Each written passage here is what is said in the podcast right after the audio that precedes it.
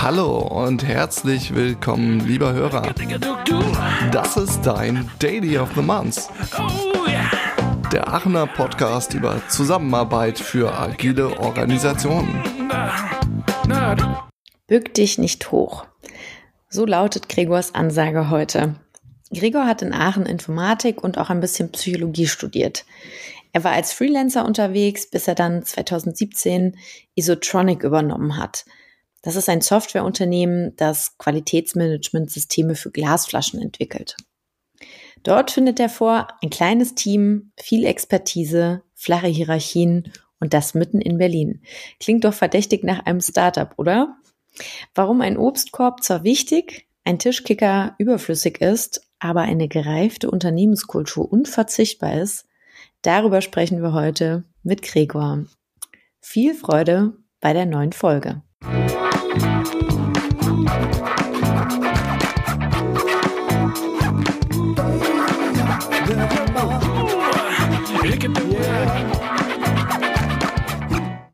Also, äh, wir sind schon mittendrin und ich begrüße nochmal alle, die zuhören, zu einer neuen Folge vom Daily of the Month Podcast. Heute mit Andreas als Co-Host und unserem Gast Gregor. Schön, dass wir heute hier zusammen sind. Hallo Gregor. Ja, ja hallo allerseits. Schön, dass du da bist. Ja, und ähm, da du ja unseren Podcast auch schon ein bisschen kennst und ähm, dir wird dir dieses Ritual vielleicht bekannt sein, dass wir unseren Gast oder unsere Gästin zuvor immer erstmal nach einem äh, Musikstück fragen, also einer Beigabe für unsere Spotify-Playlist.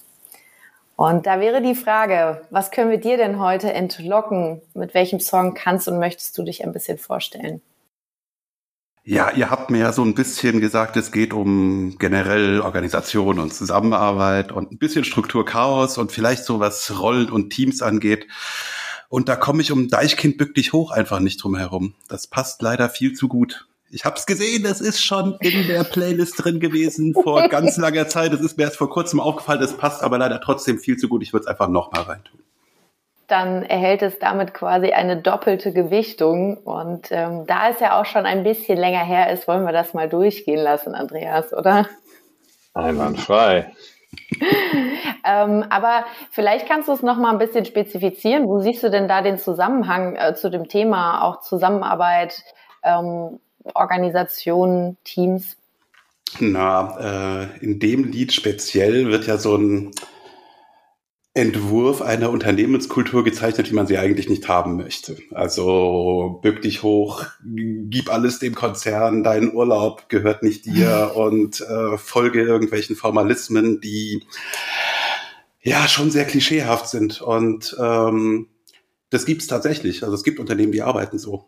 Und ähm, wir oder ihr in eurem Podcast und äh, ich, der jetzt ein bisschen mitspielen darf, unterhalten uns ja über eine etwas äh, idealere Situation, wo man äh, kommunikativ sich, sich eher näher kommt und versucht, Probleme darüber zu lösen. In dem Lied ist das genau das Gegenteil. Und mhm. Ich fand es irgendwie schön, sich das mal wieder ins, äh, in Erinnerung zu rufen, so ins Gedächtnis zu rufen, dass es auch so eine Welt gibt und dass es ganz hübsch ist, etwas in die andere Richtung zu arbeiten. Mhm. Also quasi eine gesunde Organisations- und Zusammenarbeitskultur zu etablieren oder zu fördern. Das wäre so ja. dein Statement, da, was du davon ableitest. Sozusagen, ja. Was ja, ja gar nicht so einfach ist, aber äh, ein, ein, ein sinnvolles Bestreben. Ja, ja, äh, mein Psychologenherz schlägt da bei diesen Worten auch auf jeden Fall höher. Und ähm, genauso auch bei dem Thema, Zusammenarbeit zu gestalten, vielleicht auch in gewisser Art und Weise Arbeitsräume zu gestalten. Ne? Also jetzt nicht unbedingt physisch, ähm, aber auch ähm, ja immaterielle Räume, die man ja irgendwie gestaltet. Wenn wir jetzt aber mal bei diesen physischen Räumen bleiben, und das wäre auch der Link zu unserer letzten Folge, ähm, Willkommen bei den Meffis. Wer da noch nicht reingehört hat, ähm, der hört am besten mal selber, was diese Meffis sind.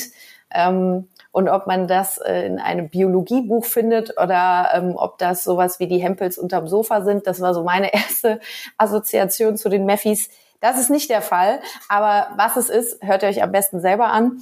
Und da ging es ja auch darum, ähm, wie Räume gestaltet und genutzt werden, so dass sie von einer Community für eine Community genutzt werden können und auch wie diese Community zusammenarbeiten kann an einem gemeinsamen Projekt, an einer gemeinsamen Vision. Und ja, dass auch in diesem Projekt ähm, so das Thema Zusammenarbeit, Wertschätzung, Kommunikation äh, ganz, ganz essentiell ist, um überhaupt das Projekt voranzutreiben. Und da habe ich jetzt direkt zwei Parallelen zu dir Gregor gesehen. Und zwar einmal befindet sich dieses Projekt mitten in Aachen. Und ähm, da hast du ja studiert und auch mal gelebt. Mhm. Und ähm, genau, der zweite Punkt wäre, der mir da gekommen ist, und du kannst jetzt sagen, ob, ob ich da irgendwie so richtig liege, dass du ja mit der Übernahme von einem, von einer sehr kleinen Softwarebude, wie du es genannt hast, auch Räume gestaltet hast, beziehungsweise etwas aufgebaut hast. Und ähm, vielleicht, ähm, ja, magst du uns da mal mit auf deine, eure Gründungsreise nehmen? Was hast du da aufgebaut? Was war, was hast du vorgefunden? Was kam dazu? oh, wie hat das alles angefangen? Ähm, Vorgefunden habe ich 2016 tatsächlich eine kleine Softwarebude. Ich war schon ein paar Jahre vorher mit dem Unternehmen. Isotronik heißt der Laden. Ähm, auf freiberuflicher Basis verbandelt. Ich kannte den Gründer schon seit langer Zeit und ähm, habe drei, vier Jahre tatsächlich dort die Software erneuert. Dazu sollte man vielleicht ein bisschen erklären, was das Unternehmen tut. Ähm, wir stellen Qualitätssicherungssysteme für kleine Glasflaschen her. Super nischige Geschichte, weiß eigentlich keiner, was das ist. Seit Pandemiezeiten weiß man das ein bisschen besser, weil unter anderem Impfstoff in solchen Dingern abgefüllt wird. Also das sind diese, diese Vials im, im englischen Sprachgebrauch. Und ähm, bis so 2016, 2017 war das tatsächlich ein kleines Softwareunternehmen, bestand aus zwei, drei Leuten, mir als Freiberufler halt noch dabei. Und diese Produkte, die dort verkauft werden, die werden am Schluss an große Maschinen dran geschraubt, so 10, 15, 20 Meter lange Metallkolosse, wo Glasröhren auf der einen Seite reinkommen und kleine Flaschen auf der anderen Seite wieder raus. Und die Probleme, die es in diesem Gesamtsystem zu lösen gilt, die gehen über die Software weit hinaus. Und so hatten wir halt Partner und Zulieferer, die das Produkt drumherum halt mitgebaut haben und wir haben den Softwareteil dazu beigetragen. So, und ähm, im Laufe der letzten vier, fünf Jahre sind dann so ein paar Dinge passiert. Ein Hardware-Zulieferer ist weggebrochen, die Kundenstruktur hat sich ein bisschen verändert und es wurde alles ein bisschen professioneller, größer, stellenweise auch konzerniger. Und dem haben wir versucht, Rechnung zu tragen, indem wir halt unser Produktportfolio um das erweitert haben, was links und rechts neben der Software liegt. Also im Wesentlichen Hardware-Bestandteile und auch ja, wir versuchen da so als Komplettlösungsanbieter aufzutreten und nicht nur das Unternehmen, was die Software beisteuert. Das so zur, zur, zur groben Hintergrundgeschichte. Vielleicht darf ich da mal rein. Sich selbstständig machen. Wow. Das ist erstmal ein Schritt. Du bist Entwickler und hast gerade konzernig gesagt. Was hat denn das mit dir gemacht, dieses Gründen? Interessante Dinge. Ähm, also, mm, ich bin ja, was bin ich denn? Also ich habe Informatik studiert und dementsprechend bin ich eigentlich sehr aus der technischen Welt äh, ursprünglich gekommen und mag sie nach wie vor. Eigentlich war und bin ich stellenweise immer noch Softwareentwickler.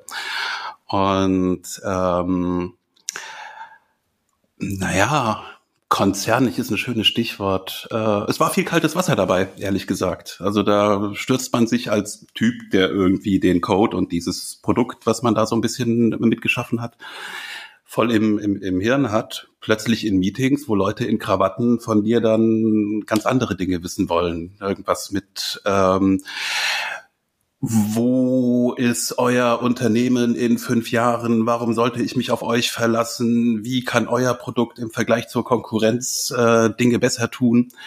Und behauptet da jetzt nicht alles immer richtig gemacht zu haben, aber man kommt eigentlich meistens mit irgendeinem Lerneffekt aus solchen Treffen heraus. Und ich habe mich versucht, ein bisschen auf den zu konzentrieren. Bis jetzt funktioniert das verhältnismäßig gut. Und Autorität, Rahmenbedingungen und Struktur, wie ist das für dich? Vorsichtig gesagt, gewöhnungsbedürftig. Also ähm, Autorität ist so ein Ding. Es gibt irgendwie intrinsische Autorität, also Leute, denen man abnimmt, dass sie mit Autorität argumentieren, was sie gerade so erzählen, von sich geben. Und es gibt Leute, die tun das, weil sie es gewohnt sind, Autorität auszustrahlen. Und ich versuche, die beiden so ein bisschen voneinander zu unterscheiden. Struktur ist mir nicht in die Wiege gelegt, sagen wir mal so. Etwas, was ich lernen muss. Und solange das Unternehmen noch klein war, das ist in den letzten vier Jahren jetzt auch ziemlich gewachsen. Wir sind mehr als zehn Leute mittlerweile und sind von zweieinhalb halt losgegangen. Da war Struktur dann irgendwann notwendig. Seit ein paar Monaten haben wir tatsächlich auch einen geteilten Kalender. Wir haben relativ anarchisch gelebt. Da hilft es, dass wir tatsächlich alle in einem Raum sind. Mit Rückzugsmöglichkeiten, wenn man mal telefonieren möchte. Funktioniert mal mehr, mal weniger gut. Aber der äh, Großteil des Zusammenlebens findet wirklich auf einer Fläche statt. Und das war jetzt ähm, Corona Homeoffice mäßig manchmal ein bisschen anders. Allerdings haben sich schon viele Leute Mühe gegeben, die naja, das lokale Beisammensein auch weiterhin auszuleben, haben sich relativ mühevoll ins Homeoffice schicken lassen, sagen wir mal so.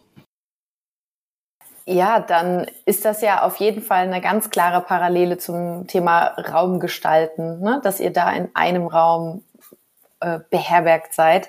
Und das spricht ja dann auch direkt schon das Team an, mit dem du jetzt dort arbeitest.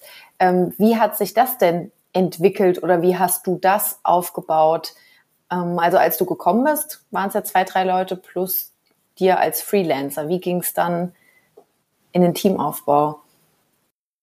Da hatte ich tatsächlich sehr viel Hilfe. Also ich habe das Unternehmen nicht ganz alleine übernommen. Ich habe noch einen Business-Kompagnon und ähm, der ist noch besser vernetzt, als ich es bin und hat einfach ein Händchen für HR. Wir haben ähm, wir sind eigentlich verhältnismäßig entspannt gewachsen. In den letzten, im letzten Jahr kamen relativ viele Leute dazu, aber davor war es so ein bis zwei pro Jahr und die waren tatsächlich handverlesen. Mhm. Ähm, wir sitzen auch in Berlin. Das macht die Sache ein bisschen einfacher. Also die Menge an Menschen, die hier einfach rumspringt und willens ist, Dinge zu tun. Und wenn da IT dran steht, dann ist die Neugier besonders groß. Die ist relativ, ja, groß. Also man hat halt äh, ein bisschen, bisschen Auswahl bei den äh, möglichen Mitarbeitern. Wir sind aber ein sehr junges Team. Also ich mhm. bin mit 39 der älteste in Berlin tatsächlich. Wir haben einige, die sind so Anfang Mitte 20 und der Rest sortiert sich so um die Anfang 30 herum. Ähm, wie haben wir das aufgebaut? Ähm, wir haben tatsächlich einige Leute erst als Minijobber ähm, eingestellt. Das war für alle Seiten ein Experiment. Und das wurde dann Stück für Stück etwas tiefer, etwas ernster und ging dann hin bis zur 40 Stunden die Woche Festanstellung. So war zumindest die erste Hälfte der Mitarbeiter. Mittlerweile sind unsere Aufgaben tatsächlich etwas strukturierter, sogar unsere Prozesse sind strukturierter, auch wenn ich das nie geglaubt hätte. Und so ist auch unser äh, Bewerbungsprozess jetzt etwas strukturierter. Und wir, wir schalten jetzt auch Stellenanzeigen und machen äh, ganz normale Vorstellungsgespräche, die nicht Kaffee und Bier in der Kneipe um die Ecke sind, sondern kommen vorbei, alle haben sich anständig angezogen und wir stellen anständige Fragen. Das war nicht immer so. Okay, ja, spannend. Also, ne, du hattest eben so erwähnt, okay, mit Struktur hast du immer so ein bisschen gehadert, aber jetzt kommt ihr da vielleicht auch gar nicht mehr drum rum und es, ist hilfreich. Andreas hatte ja auch eben gefragt so zum Thema, wie stehst du äh, ne, dazu mit Autoritäten und Hierarchien? Das ist ja auch immer so, so ein Thema in Organisationen. Wie ist es denn jetzt für dich selber ähm, als Autorität in Anführungsstrichen deinen Mitarbeitern gegenüber oder auch als Führungskraft oder lebt ihr das in dem Sinne gar nicht und ihr habt keine Hierarchien? Wie ist das bei euch? Gute Frage, die ich mir auch regelmäßig stelle. Ähm, ist tatsächlich ein Prozess. Also so bei drei, vier, fünf Mitarbeitern war Hierarchie nicht notwendig, hat sich auch, glaube ich, nicht so wirklich automatisch herausgebildet. Da jeder Mensch, der dort rumgesprungen ist, ähm, wusste einigermaßen, was zu tun ist. Mein Job ist es halt mitzuteilen, wo die Reise hingeht, was so grob die nächsten Aufgaben sind.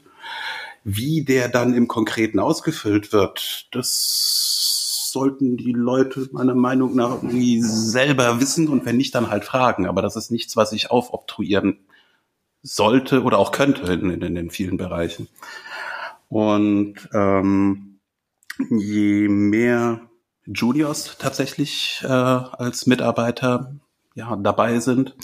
Und je verteilter die Aufgaben sind, desto eher ist, glaube ich, der, der Job, zumindest mein autoritärer Job, so weird das jetzt auch irgendwie klingt, zu erklären, was die Grenzen dessen sind, in dem man sich hier bewegt. Also was will der Kunde haben? Was sind wir davon in der Lage oder bereit zu leisten? Was ist die Mindestanforderung? Ab wann sind wir glücklich? Ab wann sind wir unglücklich? Und das artet dann auch gerne mal eine Diskussion aus, wo man das ein bisschen durchgeht, um sich einfach mal, naja, das, so ein Realitätsabgleich aller Parteien zu machen. Ähm, diese klassische Deichkind bück dich Hauch, autoritäre Situation im Sinne von ich Chef, du nix und ich sag jetzt, wie hier der Hase läuft, war bis jetzt nicht notwendig und ich hoffe, das bleibt auch so. Das klingt so, als wenn du deinen Job liebst und nochmal so machen würdest. Stimmt das? Oh, ich würde das auf jeden Fall nochmal machen. Gibt zwischenzeit, äh, zwischenzeitlich mal so Phasen, wo man sich seiner, seiner ähm, naja, technischen Wurzeln besinnt und feststellt, oh, den Kram hast du aber lang nicht mehr gemacht. Und es gab auch eine Zeit, da habe ich versucht, das beides gleichzeitig auf die Reihe zu kriegen. Funktioniert nicht, das war den beiden leider schlecht. Ähm, die Erkenntnis, die da eigentlich ganz gut weitergeholfen hat, war, dass mir Lerneffekt mehr wert ist, als Dinge umzusetzen. Und ähm, vor dem Hintergrund ist es mir jetzt mittlerweile etwas leichter gefallen, von der Technik naja, sagen wir mal, ein bisschen Abstand zu nehmen, da eher für das Team beratend tätig zu sein und mich mehr auf diese Management-Aufgabe zu konzentrieren. Management ist jetzt auch so ein vielseitiger Begriff, wo man alles und nichts interpretieren kann der Lerneffekt im Bereich äh, Organisationsentwicklung, den finde ich tatsächlich gerade spannend, weil unsere Organisation wächst. Man muss auch irgendwann anerkennen, dass das nicht mehr so ein Tante-Emma-Laden um die Ecke ist, sondern wirklich eine Organisation. Und das stellt ja ein paar Fragen, Anforderungen, Herausforderungen und sich denen zu widmen, ist ein Fulltime-Job. Das, ja, habe ich mittlerweile auch kapiert. Welche Fragen wären das denn, die, die euch, die du die ihr euch da stellt gerade? Ähm, na, das geht vom, vom, vom ganz Abstrakten bis ins relativ Kleine.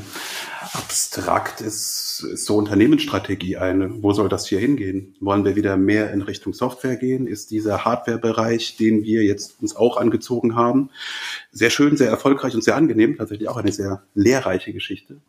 Ähm, inwiefern will der ausgebaut werden? Gibt es eine Koexistenz zwischen den beiden oder sagen wir mal eine Gleichwertigkeit zwischen den verschiedenen Bereichen, um die sich so eine Organisation kümmert? Was ist Kernkompetenz? Ähm, wie lange sollen Dinge so bleiben, wie sie gerade sind? Wie viel Stabilität soll vielleicht noch in die Organisation hinein? Wie viel Innovationskraft opfert man, wenn man Stabilität forciert? So Dinge. Und ich behaupte nicht, da irgendwie überall Antworten für zu haben, aber die Fragen sollte man sich mal stellen. Und ich habe für mich den Eindruck, als wenn ihr gemeinsam eine Vision entwickelt. Also, dass dein Team in dem Gremium, was ihr habt, oder in der Runde, in der ihr da seid, mitdiskutiert, mitredet und auch entscheidet, wohin die Reise geht. Also äh, äh, ein Hirn ist doch viel zu klein, um all diese Fragen zu beantworten. Sehr ähm, schön formuliert. Ne, das hilft total. Also das ist auch notwendig. Ist tatsächlich, ja, das war auch so ein Lerneffekt, der ungefähr vor zwei Jahren eingetreten ist. Das passiert nicht von selber So als das Team noch sehr klein war und alle so ein bisschen, ja, ob, ob der, der, der, der gemeinsamen äh, Geschichte, die man hier zusammen jetzt übernommen und begonnen hat, äh, so ein bisschen verbunden waren.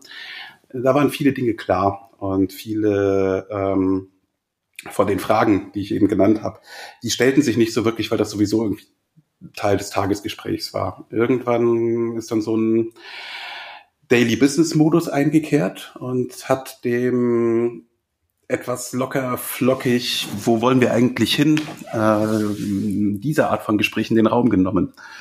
Und mittlerweile ist es tatsächlich notwendig, sowas explizit zu tun. Also ich freue mich immer sehr, wenn, wenn wir einfach mal, ey Leute, lass mal vor die Tür gehen. Wir haben heute jetzt genug gearbeitet, wir arbeiten auch gleich wieder weiter. Komm, wir gehen mal eine Runde um Block. Und dann stehst du halt mit drei, vier Leuten, die die Zeit und Lust haben. Es ist ja keine Verpflichtung, jetzt alle irgendwie vor die Tür zu schieben.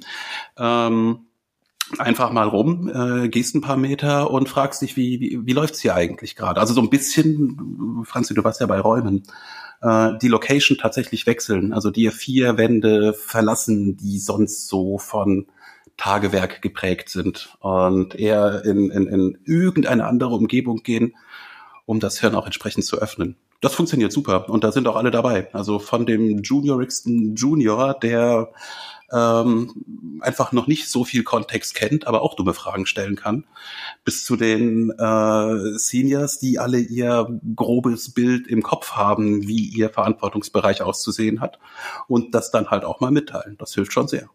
Also ich möchte auch nicht darauf verzichten. Müsst ihr also alleine machen sonst. Schön. Das ist ja auch ähm, direkt schon ein ganz konkretes Rudiment, was man sich irgendwie mitnehmen kann. Ne? So Location-Wechsel, ähm, Perspektivenwechsel, einfach auch mal die frische Luft. Ne? So ein bisschen Durchzug tut ja immer auch ganz gut. Ähm, was wären denn da noch so ja, Best Practices oder Hacks, die, die ihr gerne und gut lebt? Also wo du auch sagen würdest, das ist so typisch für unsere Kultur in der Zusammenarbeit. Äh, eine Geschichte, die ich, ich weiß nicht, ob das einzigartig für unsere Kultur ist. Ich würde, würde behaupten, nein, aber ich habe es zumindest relativ selten erlebt. Ähm, sich spontan, aber dann auch mit Hingabe Zeit für die Probleme anderer Leute zu nehmen. Also ähm, hin und wieder ist ja jemand an seinem Schreibtisch einfach am Verzweifeln. Mal mehr, mal weniger offenkundig, äh, mal mehr, mal weniger laut. Und was ich finde, was bei uns sehr gut funktioniert, ist, dass jemand, der oder die gerade keine Lust auf seine konkrete aktuelle Aufgabe hat, sich dann einfach mal umschaut, wer leidet eigentlich gerade und dann dahin geht. Und ähm, das ist jetzt auch nichts, was dann irgendwie zwei, drei Stunden dauert, sondern einfach so ein äh, Hey, was geht? Äh, äh, äh, zeig mal, was du da gerade machst, erklär's mir, vielleicht hilft dir das ja schon. Und oft genug ist das auch tatsächlich der Fall. In den seltensten Fällen kommt dann auch mal ein, ey du, nee, lass mich hier mal weiter brödeln, ich, ich komme schon klar, was ja auch völlig fair ist. Aber ich finde diese, diese generelle Offenheit und nicht dieses, ich schließe mich jetzt in meinem Cubicle ein und mache nur mein Ding und bitte, bitte, bitte komm mir nicht zu nah. Ähm, das ist was Wertvolles, das möchte ich auch nicht mehr missen. Und wenn ich es mal vermisse, dann versuche ich es auch ein bisschen zu enforcen und dafür zu sorgen, dass es wieder passiert. Sehr cool. Äh, ich habe mir das gerade mal so mitgeschrieben. Also so Leitfragen, wer leidet gerade? Also ne, Leiden ist ja irgendwie ein starkes Wort, aber das mal auch wirklich so zu formulieren, finde ich auch stark. Und das so als in der Teamkultur zu verankern und dann proaktiv auf den anderen zuzugehen, mal zu gucken, ähm, wie man da zusammen weiterkommt. Schön. Allerdings stelle ich mir vor, dass das ja auch nur unter gewissen Rahmenbedingungen funktioniert, dass man doch auch eine Ebene hat, ähm, auf der man sich verletzlich zeigen kann und ähm, auch so ein bisschen persönlich connecten kann. Würdest du das bestätigen oder seid ihr eher sehr professionell und berufsbezogen miteinander? Es ist ja oftmals so eine Gratwanderung. Oh, uns übertriebene Professionalität zu unterstellen, würde ich, würde ich, würde ich mich nicht trauen.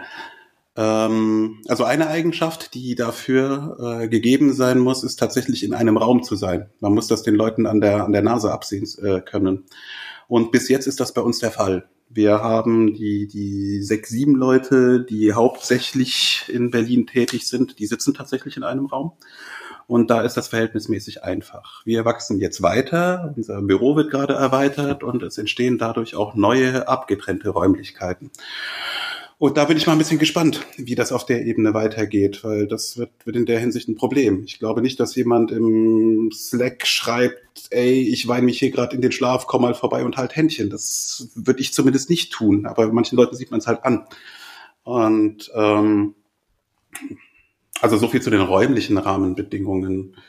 Von der Unternehmenskultur oder generell von den kulturellen Rahmenbedingungen es soll halt nicht schlimm sein, einen Fehler zu machen. Also du hast gesagt, sich, sich verletzlich zeigen ist eine Grundbedingung. Ja, man kann sich ja ruhig verletzlich zeigen, wenn man keine Konsequenzen zu befürchten hat. Und eigentlich sind Fehler ja was verhältnismäßig Tolles, auch wenn sie einen aufregen und man sie lieber nicht gemacht hätte. Aber die, die, ähm, also im besten Fall machen andere Leute Fehler und man lernt ein bisschen daraus so aus Beobachtung. Das ist ja ganz hübsch hat man aber nicht immer die Gelegenheit. Und dann muss man sie halt selber machen, um einen gewissen Erkenntnisgewinn zu erzielen. Und das passiert im Kleinen wie im Großen. Ja. Da ist es völlig okay, sich verletzlich zu zeigen und zu sagen, äh, ich renne hier gerade gegen eine Wand, ich kann auch weiterlaufen, aber vielleicht kannst du mir mal kurz zeigen, wo die Kurve ist. Hm, das ist dann eure Feedback-Kultur, oder? Ihr habt ein gutes Miteinander passt aufeinander auf, ihr guckt nach euch. Ist das so? Ist so. Ähm, und lange Zeit war das so ein bisschen eine Selbstverständlichkeit. Also auch wieder so bis Teamgröße vier, vielleicht fünf. Da ist das tatsächlich so ein, man, man hört aufeinander, man schaut aufeinander und man, man kriegt so ein bisschen mit, wie die Stimmung generell in der Gruppe, in dem Team ist. Ähm, na, sagen wir bis drei Leute hat das sehr gut funktioniert. Als wir vier waren, war es noch irgendwie okay. Und ab fünf hat das nicht mehr gut funktioniert. Das hat aber keiner gemerkt.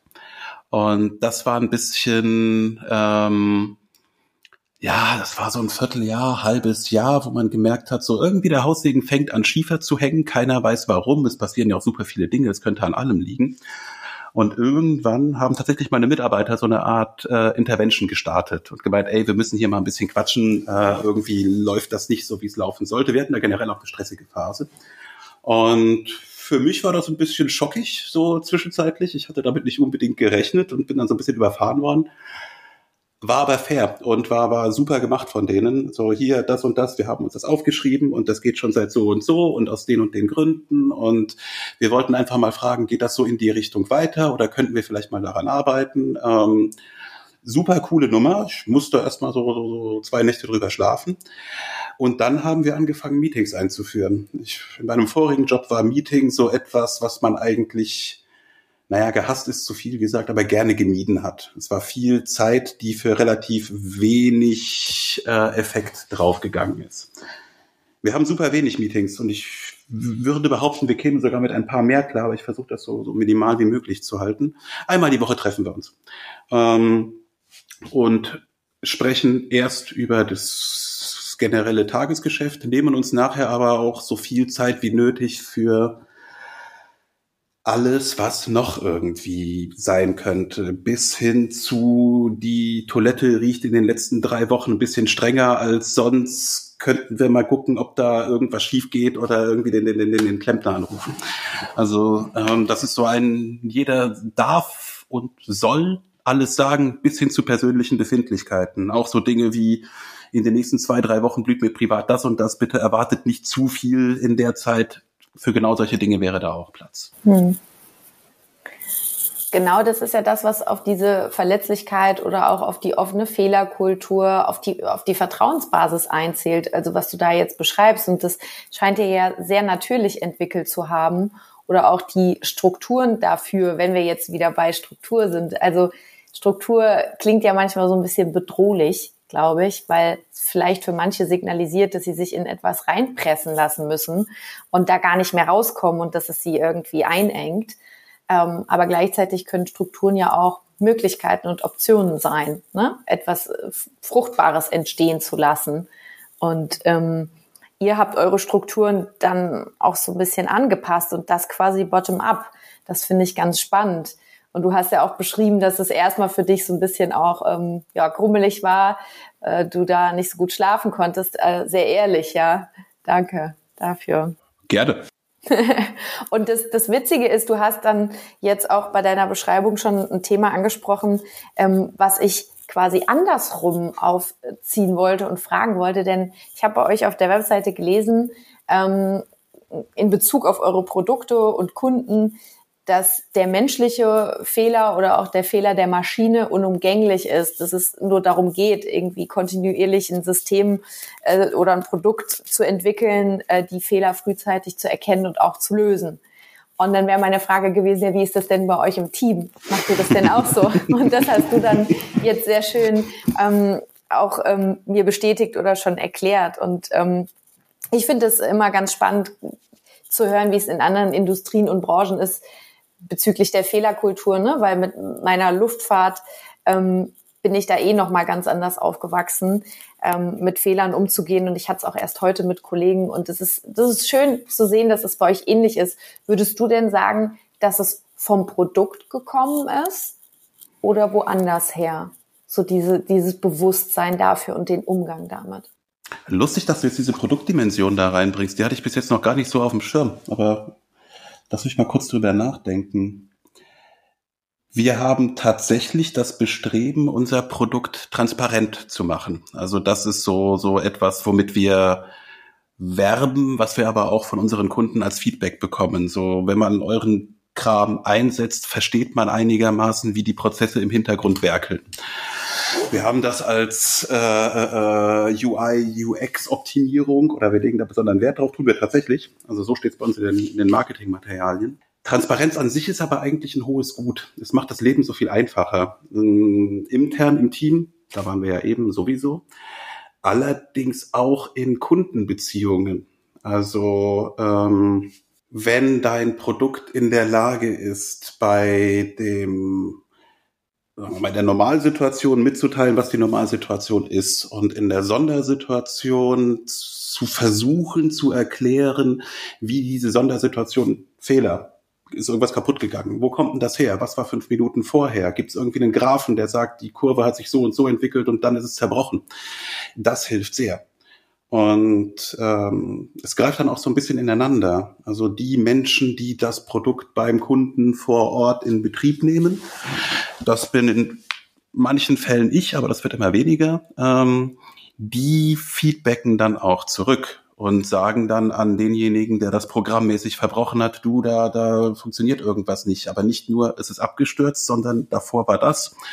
Und dann setzen wir uns tatsächlich auch zusammen und überlegen, okay, wie hätte man das vorher wissen können? Und versuchen diese Transparenz, die auch durch die Kommunikation aller Beteiligten zustande kommt, irgendwie ins User Interface mit einfließen zu lassen. Die Gefahr an der Sache ist, dass man dann den Bediener mit Informationen überfrachtet, die eigentlich nur für Experten gedacht sind wir haben damit aber eher gute als schlechte Erfahrungen gemacht und äh, überfrachten lieber als wissentlich zu verstecken. Ja, also ist das halt schon, also könnte man ja als Hypothese auch aufstellen, dass das Produkt da so ein bisschen auf die Kultur auch abfärbt, weil wenn man sich mit einem Produkt damit beschäftigt, ne, wo sind Schwachstellen, wie können wir die vermeiden, dann ist ja gleichzeitig eine Struktur angelegt oder ein Prozess, sich überhaupt damit zu beschäftigen, ja. Und ähm, ich kann mir gut vorstellen, dass das dann überschwappt, ja. Und das, das Schöne daran ist ja auch, denke ich jetzt zumindest gerade, müsst ihr mal sagen, wie ihr es seht, dass man dann das Fachliche sehr schön vom Persönlichen trennen kann. Also du wirst ja den Fehler nicht gemacht haben, Gregor, weil du Gregor, ähm, also ja, Fehler sind menschlich, weil du Gregor bist an sich schon, aber der Fehler hat nichts mit deiner Persönlichkeit zu tun. Also unabhängig davon, äh, ob ich dich jetzt mag oder nicht, du kannst fachlich äh, kompetent oder inkompetent sein. Ne? Und das kann man da halt ganz schön trennen. Na, sollte man auch. Na, da waren wir ja eben. Also Fehler als solches sind ja keine, keine Verfehlung, also nichts, was man einem persönlich vorwerfen möchte oder sollte, sondern einfach etwas, was nicht so funktioniert hat wie gedacht. Und dafür gibt es Gründe und die sollte man finden und nach Möglichkeit beheben oder zumindest verstehen, wie sie zustande gekommen sind. Aber damit ist allen doch am meisten gedient. Ich würde gern noch was fragen. In der letzten Folge hat Jabe, das war die vorletzte, uns erklärt, Ein Unternehmen sollte für die Mitarbeiter da sein. Die ganzen Systeme sollten es erlauben, dass man einfach arbeiten kann. So wie du das jetzt beschreibst, habt ihr das in mehreren Steps gemacht, dann angepasst und ihr marschiert weiter. Jetzt richte doch bitte mal den Blick in die Zukunft. Du hast gesagt, jetzt wird es langsam mehr, mehrere Standorte und so weiter. Wo geht die Reise für euch hin? oh, gute Frage, wenn ich das wüsste. Ich bin sehr gut darin, in den Tag hineinzulegen. Ähm, es darf tatsächlich etwas professioneller werden. Also das gibt jetzt die Personalstruktur her, auch die technische Unterfütterung, also einfach mehr sinnvolle Tools verwenden, ähm, auch die Kundenkommunikation, jetzt nicht mehr irgendwie hemdsärmlich irgendwie eine E-Mail, e ja, hier ist dein Angebot, ich habe drei Zahlen zusammengeschrieben, sondern ähm, ich würde das Unternehmen gerne so aussehen lassen, wie ich von einem professionellen Unternehmen gerne nicht wahrgenommen, sondern also wie ich als professionelles Unternehmen gerne wahrgenommen werden würde, wie man mir entgegenkommen sollte. Und ich denke, hey, cool, die verstehen, was sie tun und die machen das nicht zum ersten Mal und das sind nicht die Hippies von von von irgendwie hinten links waren sie vielleicht mal, aber ähm, auf die kann man sich verlassen. Und äh, ich muss zugeben, ich glaube, dieses Image haben wir nicht immer abgegeben. Wir waren da eher so in der in der äh, hippiesken, ja, paar coole Mathematiker, Informatiker, die, die, die, die wissen, was sie tun, aber sie sind schon ein bisschen freakig. Ähm, und diese, diese Freakigkeit sich stellenweise beibehalten, macht einen auch interessant und macht den Spaß der Sache auch aus. Aber dabei äh, an der Verlässlichkeit seines Tuns ein bisschen arbeiten. Ich glaube, das ist das, wo wir ja, sagen wir mal, Luft nach oben haben. Es gibt deutlich schlimmere und ich habe kein schlechtes Gewissen, aber da ist noch ein bisschen, bisschen Raum für Verbesserung. Das ist ja vielleicht auch der natürliche Prozess des Erwachsenwerdens. Also ähm, wir hatten ja in unserer Geburtstagsfolge äh, eine liebe Moderatorin, die Julia, und das war, ähm, sie hat das dann verglichen so mit den Kinderjahren und was man dann schon kann, so als Kleinkind. Ne? Und ähm, das finde ich bei euch zum Beispiel auch so interessant, weil eigentlich gibt's die Firma ja schon seit den 80ern. Ne? Und 89, ja. Ne? Und, und, und sie war eine lange Zeit klein, das haben wir jetzt auch schon rausgehört, aber sie, sie bestand trotzdem lange. So, und ähm, hat sicherlich auch Phasen durchlebt. Ähm, und jetzt klingt das aber fast so, als wenn es etwas äh, oder als wenn es ein Unternehmen ist, was es eben erst seitdem gibt, wo du es übernommen hast, ja. Ähm, Vielleicht liegt es an dem Wachstum, ne? dass es halt einfach größer geworden ist und dementsprechend die Strukturen sich verändern. Aber du beschreibst ja auch ne, dieses, und da kam ich jetzt eben drauf, ähm, auch in der Außenwahrnehmung, wie wollt ihr wahrgenommen werden und dieses, ja, wir wollen jetzt nicht als die unzuverlässigen Freaks wahrgenommen werden. Ne? Also das hat ja auch im Sinne von was erwachsen werden, aber sich trotzdem auch dieses Kindliche beizubehalten. Naja, also stimmt, das Unternehmen ist 89 gegründet und gibt damit, gibt es damit tatsächlich mehr als 30 Jahre. Klingt jetzt irgendwie krass. Ähm, und die meiste Zeit davon ist es sehr klein gewesen und groß sind wir ja immer noch nicht. Es gab nie eine Notwendigkeit zu wachsen. Also in den ersten, sagen wir mal, 25 Jahren war das Unternehmen ähm, Teil eines anderen Unternehmens, die sich selbst um diese Flaschenproduktion gekümmert haben und eigentlich so eine Inhouse-Verbesserungsabteilung für die Flaschenproduktion und lief ganz gut als eigenständiges Unternehmen so ein bisschen nebenher. Aber es gab nicht die, die, den Marktdruck oder die Notwendigkeit, da groß was dran zu ändern. Man konnte sich gemütlich, verhältnismäßig gut gehen lassen, hat keine riesigen Sprünge gemacht, aber warum auch, wohin auch. Und ähm, als mein Business-Kompagnon und ich das dann übernommen haben, äh, ja, waren halt Mitte 30 und hatten Lust, da noch irgendwas draus zu machen. Also die Grundlage war sehr schön. Und ähm, also es gab keinen Grund, massiv zu wachsen. Es gab aber auch keinen Grund, mit Gewalt klein zu bleiben. Und dann haben wir uns so ein bisschen überlegt, lass das mal hier organisch angehen. Also man hätte sich jetzt auch um Fremdkapital und, und, und Investoren und so weiter kümmern können. Das ist nochmal ein ganz eigener Sport, der nicht so sehr liegt. Ähm, haben wir uns dagegen entschieden und ähm, wollten mal die Grenzen des organischen Wachstums ausloten. Noch sind wir da nicht ganz angekommen. Ich glaube, wir erreichen sie so allmählich. Also wie gesagt, es geht um Qualitätssicherung für kleine Glasflaschen, die für pharmazeutische Produkte hergestellt werden. Das ist kein, kein immenser Markt. Das ist kein Automobilzulieferer oder sowas in der Richtung. Da wird es schon Grenzen geben. Aber ähm, sich so langsam an die ranzutasten, ist jetzt auch so ein bisschen die Reise, die es zu machen gilt. Also noch sind wir da nicht am Ende angekommen. Das klingt auf jeden Fall spannend. Du hast eben auch deinen Co-Founder oder deinen Kompagnon erwähnt. Ähm, und ihr kanntet euch ja schon vorher und das war so eine freundschaftliche Basis. Ja, richtig? Oder? Korrekt, ja. Ja, war richtig, okay. Ähm, wie hat sich das denn gemacht dann so in der Übernahmephase und auch jetzt so im Anschluss? Also ich meine, ist ja immerhin schon mal eine gute Nachricht. Du musst den Kram nicht alleine machen und er scheint gute HR-Kompetenzen zu haben. Also da hört man ja schon raus, er hat so eine Fall. gewisse Kompetenzteilung. Ähm, aber ja, wie ist es für dich in der Zusammenarbeit mit einer anderen Person? Hilfreich bis großartig. Also ähm, die ganze Geschichte kam na, wie kam das zustande? Der Vorbesitzer, ähm, für den ich ja freiberuflich tätig war, äh, der hatte mir dann irgendwann eröffnet, dass es allmählich seine Absicht ist, den Laden zu verkaufen.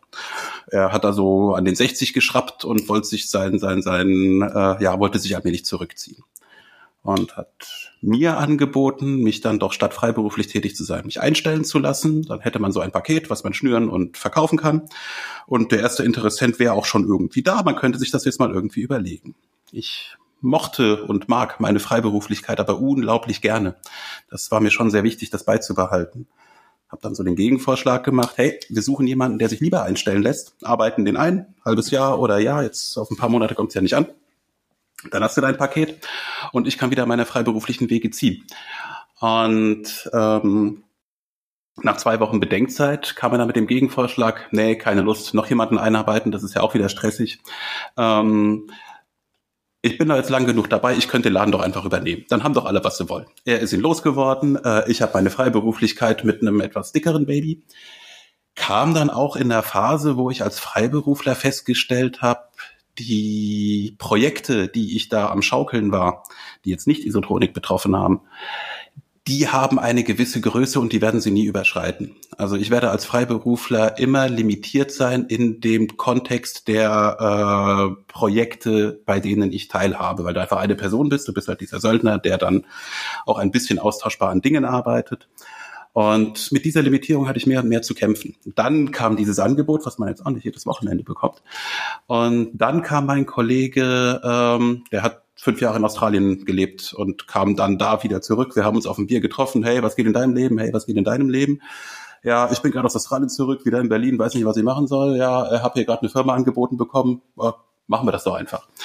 Und äh, so kam das zustande. Unsere Freundschaft war schon schon schon älter, also bevor er nach Australien ist und bevor ich Freiberufler geworden bin, äh, haben wir zusammen in einem Betrieb gearbeitet und uns da schon ganz gut verstanden. Es ist jetzt schon ein bisschen professioneller geworden, zugegebenermaßen. Also so dieses, dieses äh, gemeinsame Bier trinken irgendwie jeden, jeden vierten, fünften Abend oder jedes zweite Wochenende ist so ein bisschen zurückgefahren. Ich meine, man sieht sich halt jeden Tag auf der Arbeit, da muss jetzt nicht auch noch abends irgendwie äh, äh, äh, rumhängen. Ähm, ich würde behaupten, wir haben einen sehr respektvollen Umgang miteinander. Das finde ich auch super wichtig. Äh, respektvoll war es immer. Allerdings gab es schon auch wieder etwas, was man, was man gemerkt hat äh, oder was man spät gemerkt hat, äh, Phasen, wo viele Dinge ungesagt waren, wo man sich so, so ein gewisses Bild mit seinem ähm, Geschäftskollegen aufgebaut hat und feststellt, hey Moment, der läuft in eine andere Richtung. Und hatten wir das nicht anders vereinbart? Ist es vielleicht okay so? Sollten wir mal drüber quatschen, aber nicht jetzt. Das Tagesgeschäft ist ja gerade viel zu wichtig.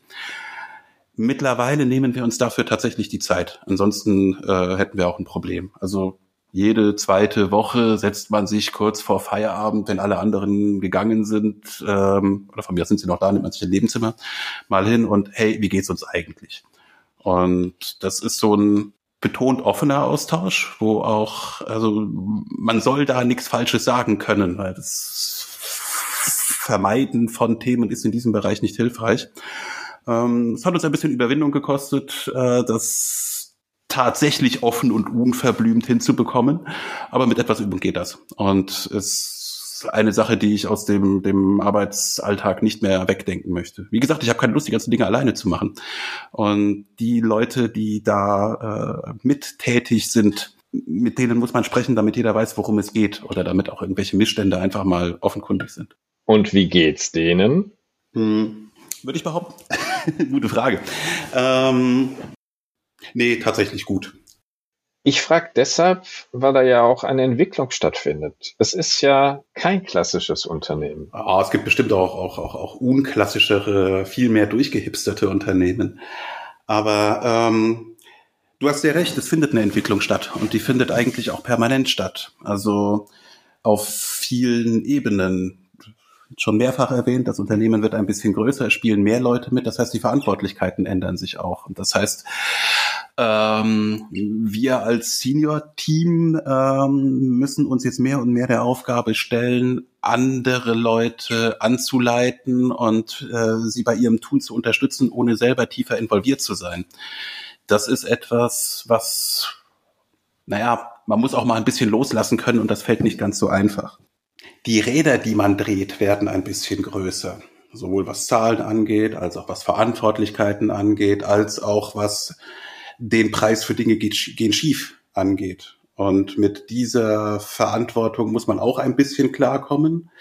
Ähm, da hilft der Austausch sehr. So, äh, wie, wie sehr bist du am Schwimmen, lieber Kollege, bezüglich deiner aktuellen Verantwortlichkeiten, die, die, die Zeit, die du reinsteckst, ähm, die Probleme, die du gerade versuchst zu lösen, kriegst du das noch gehandelt oder fühlt sich das schon ein bisschen viel an?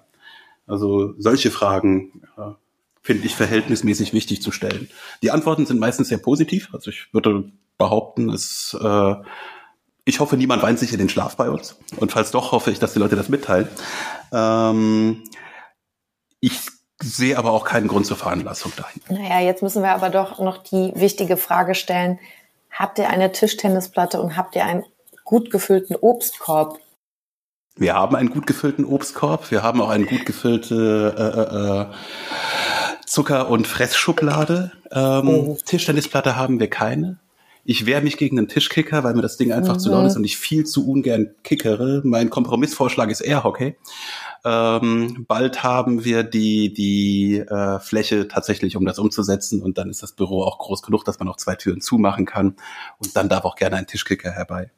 Was wir haben, ist eine sehr gute Kaffeemaschine. Und die kann ich tatsächlich extrem empfehlen. Ähm, Kaffee machen ist ein wunderschönes Ritual, ob man Kaffee mag oder nicht. Äh, es ist einfach ein schöner Ort der Zusammenkunft. Also der sprichwörtliche Watercooler Talk, das hat bei uns die Kaffeemaschine.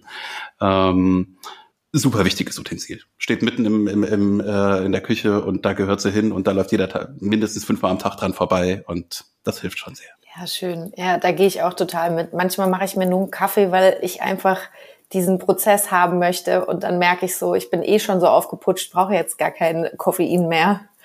Aber Hauptsache der Kaffee ist dann mal gebrüht. Und äh, wenn ja. man da noch mit Kollegen zusammenkommen kann in der Teeküche, ne, ist auch immer witzig, dass es Teeküche heißt. Stimmt. Und also so klassisch heißt es Teeküche, ne? Und nicht Kaffeeküche. Obwohl meistens Kaffee getrunken wird. Ne? Aber gut, wir schweifen ab. Was ist noch nicht gesagt, lieber Gregor? Was ist wichtig? Ja, was ist mir wichtig? Was ist noch nicht gesagt? Wir hatten ein bisschen Vergangenheit, wir hatten ein bisschen Gegenwart, wir hatten ein bisschen vage Zukunft, aber Zukunft ist auch vage. Ähm, ich finde es verhältnismäßig wichtig, die ganze Geschichte als äh, Prozess und nicht als Status quo zu begreifen. Also es ist jetzt nicht, wir haben jetzt kein so konkretes Ziel vor Augen, dem es zu entsprechen oder dass es anzusteuern gilt, sondern es gibt viele kleine Zwischenziele, es gibt einen gewissen moralischen Grundkodex und auch einen technischen Grundkodex. Äh, so, so, was ist uns wichtig? Ähm, aber das ist alles eine große Reise. Das ist alles ein Prozess. Der unterteilt sich in verschiedene Phasen und das ist völlig fein so. Ähm, der Sport ist im Wesentlichen den Prozess und die Phasen als solche zu erkennen und sinnvoll auszufüllen. So versuchen wir es zumindest weitestgehend zu handhaben. Also Das wäre mir tatsächlich wichtig. Nicht eine, eine Kultur aufbauen und dann mit Biegen und Brechen an dieser festhalten, so toll sie auch sein mag, ähm, sondern der Tatsache Rechnung tragen, dass die Welt sich weiterdreht, deine Kunden drehen sich weiter, deine Mitarbeiter drehen sich weiter, deine, deine technischen, wirtschaftlichen, location-mäßigen Gegebenheiten unterliegen allen Veränderungen. Ja, trag denen Rechnung, pass dich an, ähm, aber mach's bewusst. Bück dich nicht? nee, bück dich nicht. Also kannst du machen, ist vielleicht auch mal eine nette Erfahrung, aber, aber ähm, ich glaube, dass das etwas ist, was man nicht auf Dauer guten Gewissens durchhält. Klingt sehr entspannt. Manchmal, nicht immer, ja. aber manchmal. Also so in Richtung achtsame Organisationsentwicklung, um überhaupt diese Phasen zu erkennen und dann auch bewusst gestalten zu können. Ja. Ich bin mir jetzt nicht ganz sicher, inwiefern das die luxuriöse Situation ist, in der sich dieses Unternehmen halt nun mal einfach befindet. Also muss man vielleicht auch mal ein bisschen sagen. Ähm, wie gesagt, wir sind in der Nische, einer Nische, einer Nische unterwegs. Unsere Konkurrenz kann man an ein bis zwei Händen abzählen. Ähm, die Auftragslage ist verhältnismäßig gut, war sie schon immer, weil es ist einfach ein recht kontinuierliches Nischengeschäft, wo man nicht mit Ellenbogen durch die Welt laufen muss, um seinem Konkurrenten jetzt irgendwie diesen Kunden abzufischen. Und vor dem Hintergrund ist es vielleicht auch überdurchschnittlich einfach, diesen Modus, den du so schön als entspannt bezeichnest, äh, durchzuhalten. Also das jetzt so als, als generelle Maxime ausrufen wäre nett, wir sind aber in der sehr glücklichen Lage, Rahmenbedingungen zu haben, die es verhältnismäßig einfach machen. Ja, das ist natürlich trotzdem etwas, worüber man sich sehr freuen kann und ähm, ja, es ja dann auch wieder in so einer Aufwärtsspirale ne, positiv wirken kann, dass ihr äh, euch den Luxus gönnen könnt, so eben eure Organisation zu entwickeln. Das ist ja sehr schön. Das ja. wiederum spiegelt sich jetzt auch in den Produkten wieder, um das nochmal hm. aufzugreifen und, und, und, den Bogen zu schließen. Ähm, mit einer gewissen, sagen wir mal, entspannten Unternehmenskultur und einer leichten Freiheit, sofern man den Fachkontext einigermaßen durchdrungen hat, sich in dem Bereich auch ein bisschen auszutoben und ein ganz klein wenig zu spielen und zu experimentieren. Immer so vor dem Hintergrund, es wäre schön, wenn es einen wirtschaftlichen Nutzen hat, aber wenn der erst übermorgen deutlich wird und nicht morgen direkt, ist auch okay. Da entstehen sehr schöne Dinge. Also von der reinen Messsoftware sind jetzt recht, recht nette so Daten zu Informationen konvertieren, Produktteile entstanden, wo man halt, was so Datenvisualisierer machen. Das ist jetzt auch keine Raketenwissenschaft. In so einer konservativen, Maschinenbauer geprägten Welt aber schon ein bisschen. Und das wäre nicht unbedingt möglich gewesen, wären wir hier sehr getrieben unterwegs gewesen und hätten uns die Zeit, ein bisschen mal nach links und rechts zu gucken, nicht genommen. Sehr schön. Sehr schön. Ähm, auch gerade so zum Abschluss denke ich eine, eine schöne Take-Home-Message. Und ähm, vielleicht noch mal die Frage bei all den Themen, die wir jetzt angerissen haben, Gregor, fallen dir da zufällig irgendwelche Buchtipps, ähm, Internet, Links ein, wo du dich gerne rumtreibst und zu solchen Themen inspirieren lässt, die wir für unsere Hörer und Hörerinnen noch mit in die Show Notes packen könnten?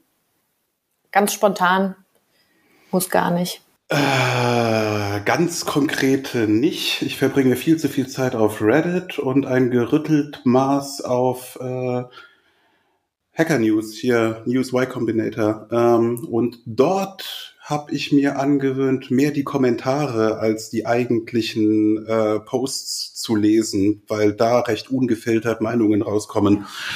Aber so das Standardblock, dem ich folge und wo ich äh, äh, große Weisheiten herausziehe, das habe ich leider nicht. Aber das können wir doch gerne aufnehmen. Also vielen Dank. Und Sehr da gerne. würden wir, da würden wir auch aufnehmen, wie man dich erreichen kann und ähm, nochmal eure Website und alle Infos zu dir einpflegen. Und dann wären wir soweit ähm, ich habe noch was. Wir müssen unsere Fans grüßen. Also, liebe Grüße. Ja, wir haben einen, einen ganz besonderen Fan, der uns geschrieben hat und wir haben uns riesig gefreut. Ja, Genau, die betroffene, die betreffende Person wird sich bestimmt wiedererkennen. Ähm, und gleichzeitig kann das die Motivation für alle anderen ZuhörerInnen sein. Ähm, schreibt uns doch auch mal eine E-Mail mit einem Feedback. Was, was hat euch bisher gefallen? Was würdet ihr euch noch an Themen wünschen? Ähm, Gibt es irgendwas, wo ihr sagt, ähm, da rollen sich mir die Fingernägel hoch, bitte mal anders machen? Da wären wir auf jeden Fall offen. Und ähm, dann würden wir euch auch im nächsten Podcast wieder erwähnen. auch gerne mit Namen, wenn ihr uns äh, die Erlaubnis gebt. Ja, dann herzlichen, herzlichen Dank, Gregor, dass du oh, dir die Zeit genommen hast und auch so persönliche Einblicke in dein, ja, wenn man es so will, Gründerleben, in eure Gründerreise gegeben hast. Oh, es war mir ein Vergnügen. Vielen Dank an euch. Schön. Danke auch dir, Andreas. Und dann wünsche ich euch noch einen schönen Abend. Also dann. Tschüss. Tschüss.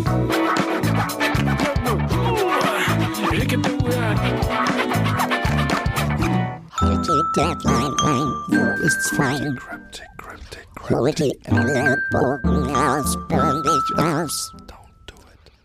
24, 7, 8 bis 8. Was geht ab?